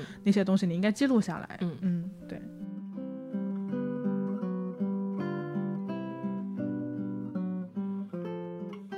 这是我们的第二个节点，就是关于芝芝的生日。没错。我们的第三个节点就是不得不说到 明天就要哦不，今天晚上嘛，应该一个小时之后就要一个小时之后啊，一个小时之后我就得我就得我就走了。我好不容易搬到这个新家，我贼喜欢这新家。然后因为我们剧组到了一个要开拍了开开嗯机的工作，然后大概是在下下周吧。然后之嗯前一直就说让我们去驻组，然后我就跟小张说，我可能要离开这里三四个月，离开北京去深圳什么的。嗯然后后来听说、哦可以不让我们驻组了，我们可以自己在北京完成剧本，我特别高兴的告诉小张这个消息，嗯然后我们就一起搬了新家，然后我们还想着怎么样在这一年好好的探索探索周围的好吃的。后来昨天突然就接到消息，对方说导演还是得让你们来。嗯。然后我就现在就昨天就到现在一直在收拾东西，然后今天晚上就的飞机就走了。小张，我虽然肯定是很很希望跟你待在一块儿了，嗯。对，但我也有点为你高兴了。我觉嗯。得驻组对你来说，因为本来编剧工作就相对的闭塞嘛，嗯。然后你可能见到的人都有限，嗯。嗯，驻组和采访对你来说可能是一个难得的有新鲜感的时候，它也嗯。可以丰富你的编剧体验，因为嗯。你可以看到自己写的东西是如何被呈现的，他大爱啊，兄弟，果然这这大爱了起来，全全全自洽了。全自洽了。对，就是一方面是成就感吧，就你看到自己写的白纸黑字被表现了出来，然后另一方面，我我始终觉得从职业发展的角度上来说，你一定要知道你所做的这一块螺丝钉的工作处于这个行业链中的哪一环，嗯你的上下游是什么。嗯比如说，你编剧可能是最初始的那一环，有的 IP 改编的话，那你你的上游可能是小说家本人，小说家的想法，对，那你可能是原创故事，你就是最开始那一环。但你现在至少可以看到说，哦，候，你的本子可能给到导演那儿，导演他有理解，他怎么呈现，然后演员又是怎么表现，然后身边所有的场场记、制片、所有的道具、美术是如何把你的想法落成一出戏的，摄影是怎么做的，然后现场灯光是怎么做的。我觉得所有的东西，不管是从你的人际交往上也好，还是从你职业的发展上也好，都对你是非常有好处的。嗯嗯，对，所以忍痛割爱，我不割也没有什么办法，也没什么办法。对对对对，嗯，是因为每个人都说千万不要驻足，驻驻足是一件很辛苦的事，但是也有人说编剧是得经历一次驻组，然后因为比如说我之前上一上一次剧本没有驻足，然后收到的反馈就是你写太多场景了，一般剧本可能两百多个场景，你写了五百多个场景，因为年轻编剧可能没有什么经验，所以就可能浪费了很多场景和成本。那如果我去看一下，我知道一部剧它它的困难是什么，它难点什么，可能更有利于我以后写作，然后方便制作出来。对对，对我来说很有帮助。对对是这样。但对你来讲。你觉得你也你也不担心忙呀，就是你你也不担心累呀，你你这几天没睡觉，我也很担心累，我我真的需要一个很长期的休息。嗯嗯，但到底这个辛苦对你来说意味着什么呢？因为我觉得智智还是挺挺挺特别的。嗯，当我们所有的人都在说抱怨九九六的时候，抱怨痛就工作好像好像忙碌的工作就是一个痛苦的事情，但智智好像有点特别，因为他是在做自己喜欢的工作，所以他非常忙碌，但他好像。也非常享受自己从事自己喜欢的工作，很多时候还是很幸福的。嗯嗯，总体来说，做自己喜欢做的工作是幸运和幸福的事情吧。嗯，如果你非要做一份工作，嗯，那它是一个比较不错的选择。嗯嗯，就是你回想到过去的那段时间非常累，但是让你再来一次嘛，也许你会说可以。嗯，所以你的职场体验是什么？我的职场体验，鉴于我的领导每一次都会听你的播客。我我该怎么说？然后我的 leader 他很夸张，就是他每次每周末都会带小孩出去玩儿，嗯，然后他就会在他的车里，嗯，公放贤者时间，然后他的小孩可能是我们最小的听众，他的小孩就会比如说我们我们我们之前就说说什么菠萝，然后说到什么凤梨，然后他小孩就会凤梨。菠萝就会这样接我们两个的话，嗯，然后他就每次都都会给我拍视频说，哎，那个又开始听闲者时间了，就是小听众，嗯，那没有关系了，我觉得还是可以聊一下。我觉得职场职场就工作吧，就其实工作这个事情，职场好像更偏人际关系啊，工作更偏就是你要专业能力的部分。对对对对对，就是我对工作的疑惑不大，因为你当然有很多烦躁的部分和你没有那么舒适。有成就感的那些不就所有的要素都我的工作体验跟其他人的工作体验差不多，但他没有非常困扰到我的原因是，我觉得不管是辛苦还是怎么样，我都充分的知道我自己在干什么，嗯，这个就是一个安全感。你哪怕在做的东西你没有那么喜欢，或者是你有的东西你你非你非常喜欢非常享受，但你不管在所有情况下你都清晰的知道。我为什么在这儿做这件事儿？嗯，我觉得这个是很重要的。嗯，就是你在格子间也好，你在外出拍摄也好，你时时刻刻有那个觉知，是我为什么在这做这件事儿？嗯，我最终要去哪儿？这件事儿对终点的那个目标的意义是什么？嗯，呃，我处在哪儿？我在这个行业中上下游的位置处在什么样的位置？谁会需要我？市场会怎么需要我？然后在所有人需要我的那个张总。对不起，张总，张张总，张总，您继续，张总想给年轻人提供一些这个坐标系，可以。对，然后纵向的，就是可能，嗯，那跟我的同行比，我又在哪？我擅长什么？就是你清醒的觉知自己的能力项，这个是一种安全感。哪怕你是个小白，没关系啊。那你清醒的知道你自己是个小白，你的认知和你自己的能力没有发生较大的出入，我觉得就是一种安全感。所以是。对于我的工作环境和职场本身，我自己没有太多的抱怨，或者是当然也因为领导在听啊，所以那部分就先略过。对，但是我会在什么时候有困惑呢？反倒不是说嗯本职工作，而是身边的人。会给你强加一些东西，嗯，就我有一个表姐，我表姐应该不听我播客，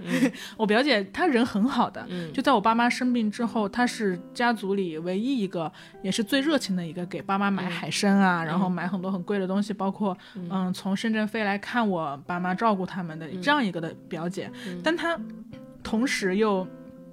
很有自己的价值观，而且很乐于跟跟跟你灌输他的价值观，就是一个比较 normal 的表姐了。嗯，对，他永远在问我一个问题，就是你为什么不去赶自媒体的风口？嗯，你知道吗？他永远在问，他已经问了两三年了吧？我觉得，就公众号火的时候，他说你怎么不去当一个搞一个新事项啊？他说赚多少钱啊？是吧？然后后来抖音火了，哎，他说你去剪短视频啊？对对对对对对对。然后现在就是他看我在做播客嘛，然后他就说。播客，你这个一个月更一期，一期接一个广告，你才能挣多少钱啊？你这广告更新频率不够，每每每个月跟我更四期，你更四期你得 你得搞钱呀、是吧？就现在，或者是说。还有什么？还有 vlog，对，视频博主也是一个强项嘛。他说你得努力，你这么擅长这件事儿，然后你又有一些什么行业资源什么之类的，嗯赶紧搞一搞。你要抓住成为下一个李子柒的风口。赶紧导流。对，整天就是让我从极客给其他平台导流，是吗？他就说，就是我我我会发极客嘛，然后他就会觉得说。那你那你发极客，你就只是在免费贡献内容，就是用他那个很理科生的思维了，他就会觉得说你发的这些句子大家都免费看，也没有人给你付过费，你也没有把这些用户进行裂变和转化，就是 互联网表姐，对对对对对，嗯。就我就总是会很紧张。我虽然从亲情的维度上尊敬他，嗯。但是我会接不住他对我的问询。嗯，就是我不知道该怎么回。当他无数次的问我说：“你为什么不给自己导流？你为什么不去做一个 IP？你为什么不运营自己的人设？”的时候，我发现我只能很卑微、很弱的回答一句：“因为我不想。”嗯我没有办法给他其他的理由。嗯我首先你无法论证说我要跟他说，我也不一定能做好，这也是客观事实，但他就会给你打鸡血。就鼓励你。对你换来的就是一个鸡血，嗯或者是说有很多客观环境的限制，他就会说，那你要去，那我给你提供资源，就有可能会这样啊，嗯他会给你提供一些很很现实层面的解法。那我真实的原因就是我不想，我觉得我不想是一个很好的回答，因为如果你回答说我不行，那你就默认了他的评价体系和默认了他的规则。对但你说的是我不想，那你就跳出他的规则，你就是不想，那能怎么办呢？我觉得我我可能还是有点情绪的嗯吧，就是我还是有点叛逆的。大家好像知行过于合一了，你就好像一个扫地机器人一样，你知道那儿有脏东西，巴拉巴拉你就去全自动的把它扫干净了。然后你知道成功的目标在那儿，你知道无数过来者都是这么走过的，然后你就咔咔咔总结方法论一二三，不停的复制自己。但是是内容这件事情。有那么，如果那么容易的就被复制，那还需要人的思维干什么呢？你就直接 AI 化一切就好了。就是我就是不想，但大家很难理解不想。就你刚刚会觉得说不想是一个很好的回应嘛？但其实我觉得恰恰纠结的点就在这儿，不是所有人都可以理解你的不想的。大家要么就把你的不想理解成你要赚更大的钱，就是你有一个你的野心不是这个，是的是的你有别的东西，你没告诉我有个更大的计划，你在下棋。是的，是的，是的，不是我我我我以前就会说，就是就是我我第一次说我不想说，他说哦。你不想做博主啊？那你想开一个 MCN 公司，嗯然后来薅博主赚中间商的差价？嗯我说我也不想做那个，他就立刻又把你这个理解到另一个层面，就说啊、那你不能总是这么的清高啊，嗯你不能总是这么的阳春白雪，你不能总是这么的曲高和寡，就他又会把你的不想理解成某种对抗，嗯，但我不是对抗，我们当然会想赚很多钱，然后住很好的房子，里面有烘干机、有电视机，我们我们也也很想得到很好的生活，只是。是不是以他们想要的那种方式。是没有那么心急，或者是嗯。可能就是首先你不能默认我会做到，然后嗯。其次你不能默认我想去做这件事儿。当我说我不想的时候，不意味着我的赛道不是这儿，也不意味着我我的野心更大，不意味着我觉得自己特别牛逼，我看不上你给我提的方案，嗯我只是不想。嗯。我觉得那个是一个很轻盈的一个不想，它是它是人类的一种本能，嗯。但好像不是所有人都能理解你不想做某件事儿，你的人类本能不在这儿。就这个东西可能还比较还比较抽象，我觉得可能换换一种，就是大家可能都有感受，就是催婚嘛，嗯就是你你你不想结婚，很然后很多人可能他给你，我当然我自己没有体会过，但比如说其他的朋友们，他就会老被老被相亲嘛，然后当你对别人的相亲对象说啊，我觉得我还不够合，我们不是很合适的时候，然后对方那个媒婆可能就会立刻理解成哦，你不要看不上人家，嗯你还挑挑拣拣，嗯你都多大了？我不是看不上，我只是不想和这个人结婚。你很难理解这个不想吗？对不起，说说到这个我有点生气，嗯 因为我会看到说我我身边很多很优秀的女孩子，嗯她就不停的在被这些规则来来伤害。嗯大家就会去说你凭什么不想？你凭什么不想？那我为什么连不想的权利都没有？嗯，你如果不结婚，你以后孤独终老，会在电梯里滑倒，会在卫生间里滑倒，然后然后没有人救你，你就你就挂了。对啊，我就是想那样，怎么了？我不想，我 我不我不想跟别人结婚，然后老了的时候跟他一直躺在病房里。就这个逻辑也很奇怪嘛，嗯就是你要为了最后那几年能好好的死去，然后现在就赔上几十年跟一个不那么喜欢的人在一起，那哪个代价更大？其实每个人心中的秤也不一样。是的，是的，对对对，那或者另一个说法，另另一个后果就是，当我说不想的时候，然后 OK，那假设那个人他非常的能理解一切，他心有大爱，他理解了我不想这件事儿，然后他就会紧接着说，那你想做什么？嗯。这个时候我又傻了，就是比如说我也会被问，那你如果想辞职，就是你想做什么？你还想做什么？嗯。我就像被人掐着脖子逼问自己未来五十年的人生规划一样，就我不知道，嗯。我不知道，或者是大家可能会问一些女生，你不想跟这个人结婚，那你想找个什么样的？嗯，我不知道，大姨给你找，我不知道，我不知道。嗯。但是大那大姨就会说，你你你不知道，你还敢拒绝这个？嗯，那我不是非得在 A 和 B 中间做选择，是。啊，不是你给了你给了我一个 A，然后我不接受，然后我我就非得自己明确有一个 B，然后你再去给我找一个 B。很多时候我想要的是 C，、嗯。但是我现在因为我有限的时间精力和人生阅历，我无法想象那个 C 的样子，我也不知道该怎么立刻抵达那儿。嗯，但是甚至我可能不知道我我想要 C，但是怎么样呢？就是你只是不想要 A，你明确的知道自己不想要 A，这就够了，这就够了，这就是我现阶段的目的了。是的。嗯，我我我我现在不知道我想要什么，那又怎么样？我会知道的呀。嗯，是啊，不不用，真的不用着急。呃，而且我觉得在恋爱中，你们不找下家，然后分手是一件美德。就是我离开你，不是因为我有了更好的选择，对是因为我不爱你这个人了。我们曾经很相爱过，但我不爱你，所以我离开，而不是说哦，我找到了一个条件更好的对象，我离开你了。这是美德，大家也很多人也都能理解这种美德。为什么在生活中的更多方面他们无法理解呢？我就是不爱你了，我并不是爱上了别人，我也不知道会爱谁，但我不爱你，所以我离开。我觉得这是非常健康的方式，就是我不想要你这个而已。对，对，就你刚说的那种，我觉得一种是清醒的觉知和嗯果决的行动力，嗯和嗯怎么说呢？和利益权衡和你不停的计算计算好坏的嗯差别。嗯那你难道所有的事情都可以列一个 Excel 表？哦，这个人有 A B C D 扣分减分，然后这嗯份工作有 A B C D 扣分减分，然后最后计算出一个科学值吗？不是这样的，人人的大脑就不是这样构造的。嗯所以探索吧，我觉得，我觉得大家应该给自己探索的时间和机会，即使所有人都不给你，但是没有关系，嗯。就我们就是在探索中才才知道自己想做什么的。嗯你就是可以停在原地，停在原地也许就是最正确的。我觉得那些告诉我们，呃，那你不做这个，你要不要做那个的人，那些人的想法可能是我们要按部就班的走路，我们要一步步的规划，我们要利益最大化，争取不要走错每一步，并且不浪费每一滴时间。嗯那他们可能急吼吼的决定开始迈步，还没有想好正确的方向，也许他们往前冲了一百步，那是错误的方向，你不如停在原地想一想了。嗯嗯，他们想要的利益最大化，我也许就是你计划好每一步，嫁一个很好的人，拿到年终奖，或者，但但那些不是利益最大化，利益最大化的方式是用你喜欢的方式过一生对对，对对，就还挺荒谬的啦。就是可能很多人在逼问你的时候的另一个荒谬在于，他们自己也并不是很在意，嗯，他只是想搞搞你。对，他就就觉得他们的人生就活在不确定中，呃然后他们急匆匆的选了一种确定的人生，但他嗯们其实自己内心是不确定，然后他就把你拖过来说，来跟我一起来跟我一起确定确定。跟我一起确定确定吧，这样的话，他他心里就稳定了说，哦，他呃这个不一样的人也被我们同化了，我们就安全了。我觉得有这种可能，还有一种可能，其实是他们问你的时候，其实是他们也许问你说，那你下一步想做什么呢？也许他们想得到的答案就是。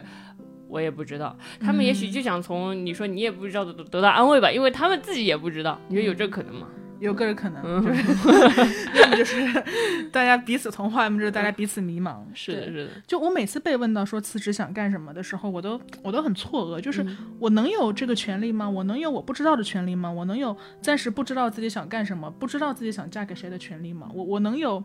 我能有抛下一切，但最终却没有功成名就的这个叙事的权利吗？嗯就我为什么不能有这个权利呢？我我我会在虽然我表嗯、总是跟人社交的时候笨口笨笨嘴拙舌，但我会在内心慢慢的默默默的反驳。嗯而且我的父亲他即使不在了，但我会觉得说，他就是一个从来不去考虑这些事儿的人，他如此快的过完了他那么精彩的一生，嗯因为他是一个艺术家型的人嘛，嗯他就是一辈子都在做自己想做的事情，这是我，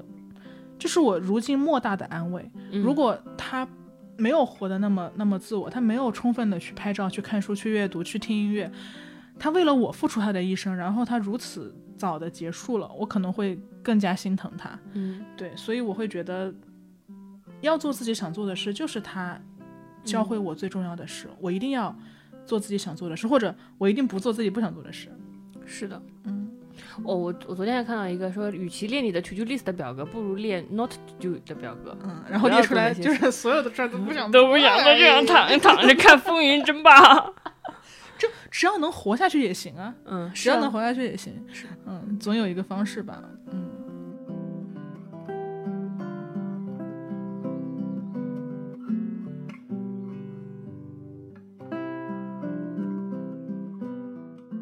就除了我们刚刚说的搬家，然后芝芝的生日，然后芝芝明天就要去驻组了之外，我们还有一个小小小小的微不足道的节点，就是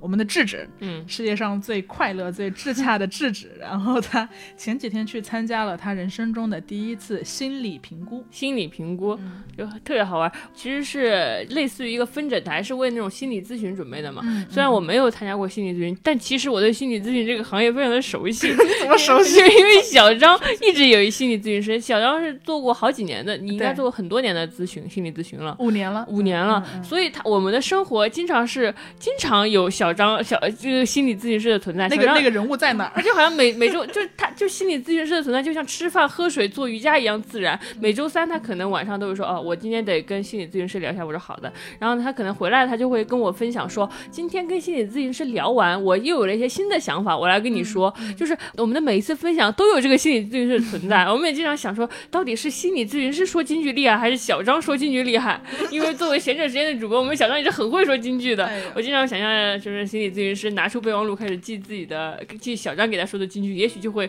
服务到下一个人，其实就有可能的。所以我其实对那种心理咨询特别熟悉，我也觉得很新奇，因为我看着小张在心理咨询师的就是辅助下，就是可能更好的认识和观察到自己吧。嗯嗯，虽然我从来没有参加过心理咨询，如果有些人就是我的朋友有一些心理有一些问题，我就说，我不如我建议你去就是看一下心理找一下心理咨询师吧，就好像感觉我很有经验的样子。嗯，因为这是一个对我来说很平常的事。对很多可能生活中确实遇到一些困扰和嗯自我情绪无法消化的人，对他来说，其实开始咨询这是最不容易的第一步。是的，对，就你可能在恐惧、焦虑和疑惑中浸润了非常久了，然后你，但你却对心理咨询这件事有很多恐惧，因为你怕别人怎么看你，你怕自己感觉自己像一个病人，然后你也怕。因为人在很脆弱的情况下，任何的语言不合适的语言都可能对他形成 judge，都可能刺激到他。你可能害怕遇到不合适的心理咨询师，我觉得那个体验还是很可怕的。就是，就是像找心理咨询师的过程是一个漫长的旅程，它并不是你一开始就能够匹配到的。它它有点像谈恋爱，或者有点像结婚。选选扫帚。啊，选魔杖啊，对，选选魔杖吧，魔杖，选魔杖，对对，选魔杖，就是你得互相匹配，然后从万千魔杖中，你们来彼此的辨认出彼此，因为好的咨询关系也是一段亲密关系，然后他。本来就需要给你提供一个稳定的安全感，你知道每周三都会有一个人来跟你聊一聊。那如果这个关系没有建立好，不合适的话，可能带来很严重的后果。嗯，对。然后我也不是一开始就能够遇到合适的咨询师的，我也遇遇经历了一些周折吧。嗯，比如说，可能很多听众他自己去找了咨询师之后，他就会来跟我说他的经历嘛。就有的咨询师他可能喜欢使用一些总结性的话，他可能会对我说鸡汤，就是 就会说一些哦对，而且本来心理咨询行业就有点良莠不齐。对，所以你要找到一个更好的咨询师就更难了。就有的咨询师会喜欢用总结性的话，后来喜欢他喜欢迅速解决我的焦虑，所以开始给我啪啪啪说鸡汤。但这种我就不太合适，我不再需要这种很强势的或者是很确定的观点的人。对对对对对。然后有的咨询师呢，他就会直接给我推荐书让我回去看。比如说你把这三本书看了，你可能就好了。那我也会觉得说，我需要我渴望的是一个交流的稳定感。我同样渴望的不是一个知识，不是一个理论。对。然后有的咨询师呢，他就很擅长提问。我我就会觉得擅长提问的可能会是能够更引导我和更帮助我整合过往经历的一个咨询的关系和模式吧。嗯，就一个好的咨询师，他能够在恰当的时候问出恰当的问题，然后提醒你说你现在的这个问题可能跟你十年前遇到的一个问题是相关的。嗯，但。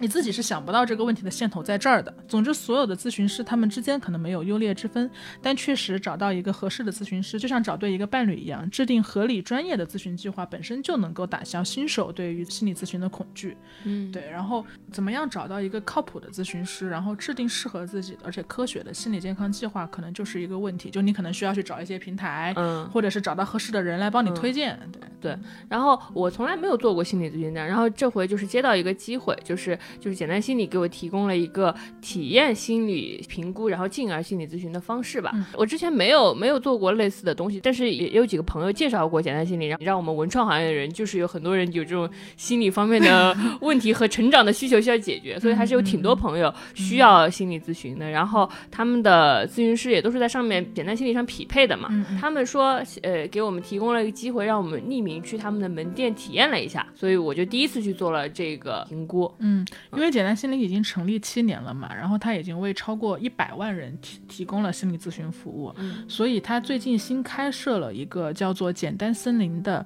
心理健康服务中心。然后在简单森林不只是有心理咨询师，嗯然后还有咨询主管呀，然后精神科顾问啊、督导啊、咨询助理啊，一整个专业团队。嗯这一次我们去体验的就是他们的这个心理健康评估服务。嗯服务内容还是非常系统的，它不仅包括说像我之前在医院做过的，嗯、自测的一些量表，然后给你打分来判定你的呃嗯就那个什么情况。焦虑，对对对，你你你你你是什么？你你是多少？就是从不焦虑，从不抑郁，从不那个。真的吗？我是轻度抑郁、中度焦虑，我没有，我还以为所有人做都会有一点。你是你是从不从不从从不？never never never 哦，是不是有那种量化表格是什么零点零点几、一点零和对对对对对超过一就是不不太好是吗？超过一就是有什么嗯，他但嗯他会给你一个结论的，就是嗯中度、轻度、是的从不什么的。嗯，不光是这个量表，然后嗯还有就是在简单森林的心理评估过程中，也会有一个多小时的时间是跟你的咨询主管来进行一个面对面的访谈。嗯然后他会比较全面的来了解我的情况和困扰。嗯结束心理评估之后，我们都会得到自己的定制化的心理服务方案。嗯所以我自己其实还是蛮好奇的，就我。我不是咨询，我不是心理咨询的新手，所以我其实对于自己的情绪或者对于自己的一些呃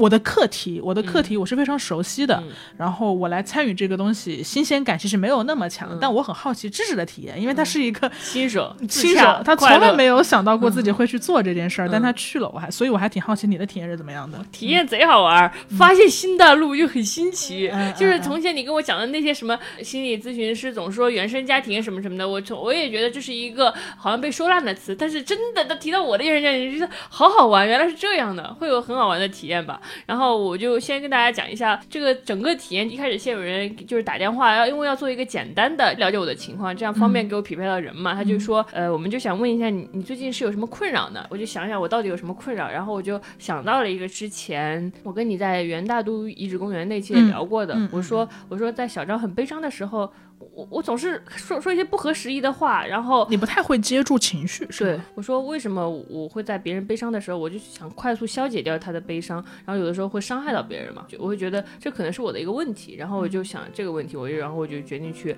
就是去咨询咨询一下这个，然后我觉得可以具化一点的说，比如说，就是智者他会，他不光是消解掉别人的悲伤，他自己悲伤的时候，他其实也是无法承受的，嗯伤害别人也伤害自己，可能某种程度上，但但他自己可能不知道啊。就比如说他在面临着巨大的悲伤来袭的时候，或者是我我印象很深刻，就是你老说小时候你犯错了，然后爸妈来批评你，老师来教育你的时候，你就会突然笑出来。对的，我小时候就是这样。我小时候，我爸妈爸妈就是就是我不听话揍我，然后他揍我，我就开始笑，我笑的贼开心。然后还有的就是，比如说我我之前也说过，我奶奶去世了，然后他我他我她我是我是很爱她，他也很爱我。然后他葬礼上的时候，大家都在那哭，然后我看着那个场景，我也不知道为什么突然就笑了。然后就、呃之后还记很多年都被他被大家说我是一个不太孝顺的人，为什么你很爱你的人去世你笑呢？其实我是悲伤的，但是我不知道为什么笑。你表达情绪的方式是反常理的，就他要么就是 真正的笑，然后要么就是开玩笑，嗯就是的就是他总是就是一个很极端的情绪。我不知道是不是有人跟我有类似的体验，就比如说我之前上英语课的时候，有一道题总是做错，然后老师说这题怎么还有人做错，全年级就这么就我们班有人做错了，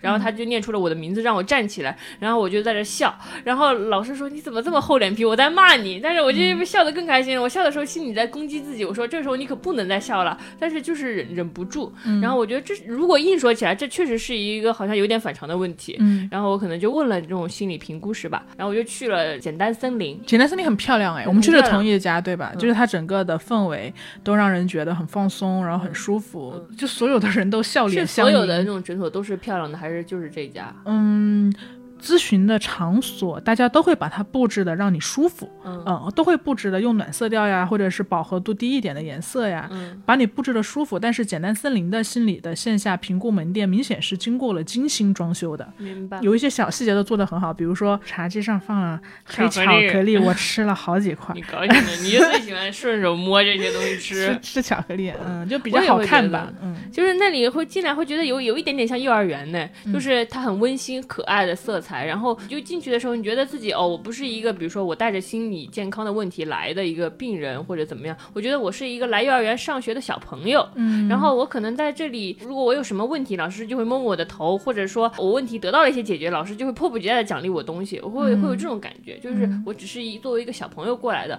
可能在作为一个小朋友来学习我的我自己，嗯，然后我就开始做了大概两个小时的心理评估，嗯，然后我就问了那个心理评估师这个问题，就是说为什么我总是呃想要那么快的消解悲伤这件事，然后对方就告诉我，类似于就是防御机制嘛，就是我面对悲伤的时候，我可能有很简单的防御机制，大脑发现，哎呦他悲伤了，我赶紧把他拉回去，结果拉过劲儿了，我就被我就开始笑了，就这种感觉。所以如果我安慰的你，让你伤害，其实我是想帮助你的，只是我在用我自己的方式帮助你。嗯，我知道，我知道然。然后就让你伤害，因为我面对别人笑，我就想让你也笑，但其实你并你并不能笑出来，是这样的。然后你小时候喜欢用笑来对抗那些问题嘛？就类似于我们小时候没有见过那么多情绪，比如说长大之后我们自己发展出了什么三十六种情绪，但是小时候你可能只有笑、哭、大怒、烦恼这几种情绪，你可能拿了一把笑的斧子就冲冲过去了，面对你的悲伤。我我用这个斧子用的很娴熟，我确实避开了很多悲伤的东西，但是我我后来长大之后，我一直握着这个斧子，我没有发展出更多的那种情绪变换的东西东西，我没有完整的面对过一次悲伤和之类它其实的负面。它是有点像一个情绪的跳级吧，嗯。嗯，就你比如说悲伤来了，那可能正常人，比如说我啊，嗯。我可能就是平静或者抑郁，但一个小孩儿他不太会有平静的状态，嗯。小孩儿就像你刚刚所说的，可能就是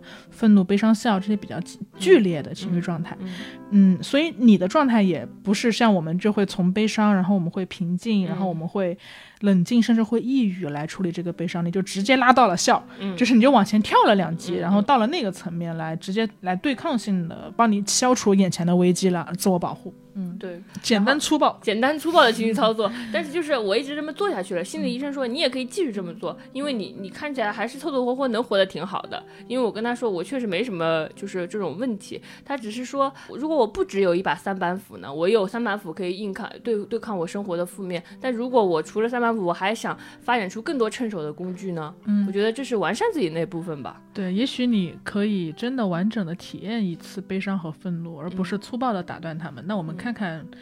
就算你直面了这个情绪，会怎么样呢？嗯因为他对我的总结未必就是完全正确的，因为我们只见过一次，或者说他也自他自己也说了，可能需要更多的探索才能明白。但是我觉得，呃，比较重要的一点的是，这个人告诉我你是可以改变的，嗯你是可以完善自己的。我觉得是有个人告诉你你是可以，你是有的救的，你不只是一个永远是一个呃可以好好的活着的朴实的陶土碗，你是有机会成为一个精致的瓷器的，只要你愿意来完善和你自己怎么观察你的情绪，然后怎么正确的处理你的悲伤和愤怒，怎么在你比如说你的朋友面对悲伤的时候，你别想着消解他，你陪着他一起静静的感受，你就感受他，他的让他的悲伤也流淌过你，然后让你用你的本能来做出反应，你你可能给他一个抱抱，你就知道了。只要你静下心来感受，你是有成长的机会的。我觉得他告诉我我有的救。当一个人告诉你能成，你就会觉得嗯，那也许我可以。我觉得是这方面的鼓励还是很有用的。更好玩的一点是关于我的原生家庭问题。我之前一直在播客里说到，我的家庭是是一个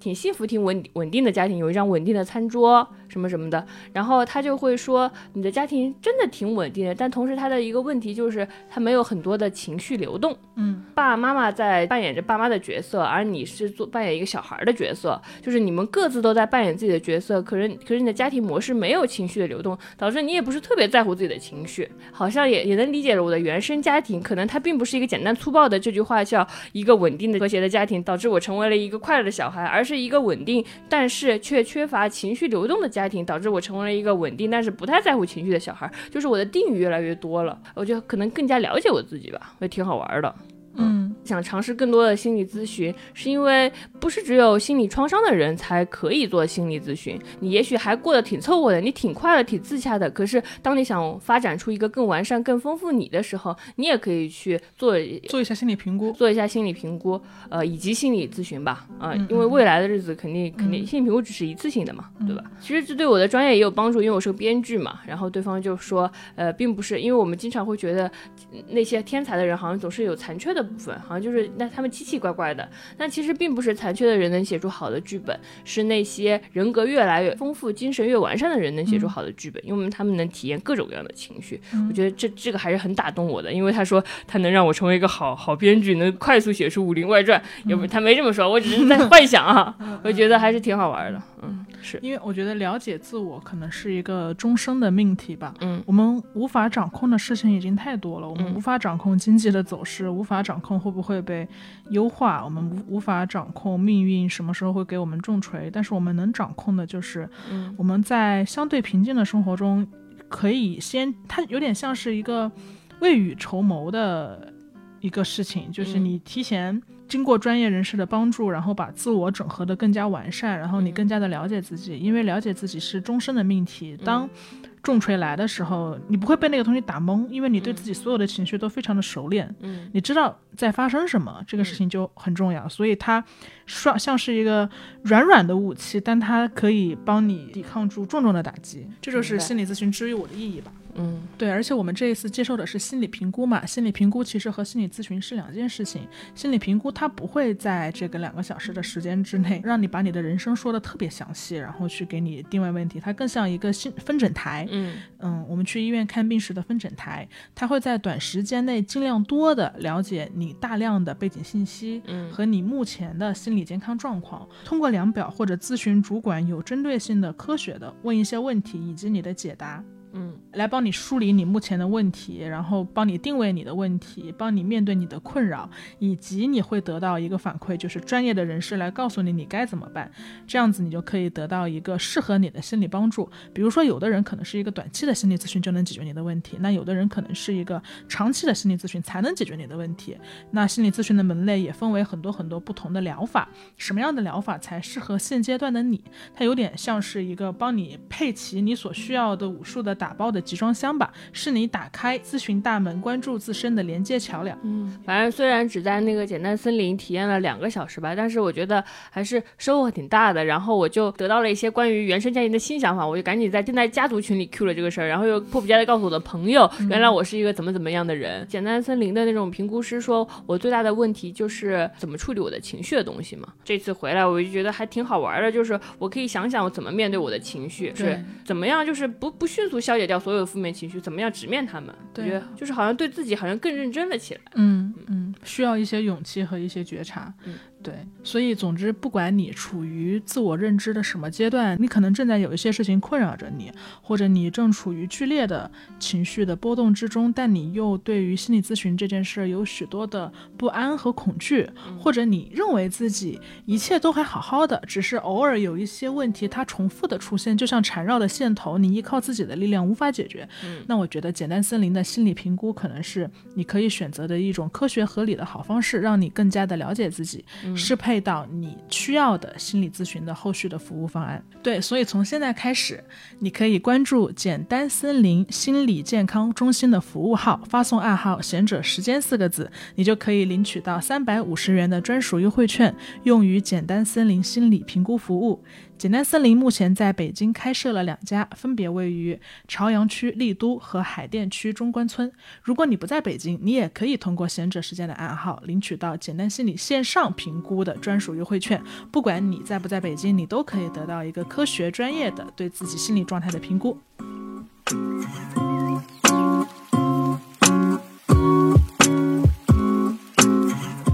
以上就是本期贤者时间的全部内容。我们推荐你在苹果 Podcast 订阅收听我们的节目。如果你喜欢我们的内容，也可以给我们五星好评和留言。另外，我们的节目也会同步更新在小宇宙、Spotify、网易云音乐、喜马拉雅等主流音频平台。赶紧去赶飞机吧！赶紧赶飞，我我得赶飞机，真的来不及了。你的同事刚刚已经在微信上偷偷催我了啊，真的啊，那智智是不是睡着了？怎么不吓坏了，给不理他？我吓坏了，吓坏了。拜拜拜拜。拜拜拜拜拜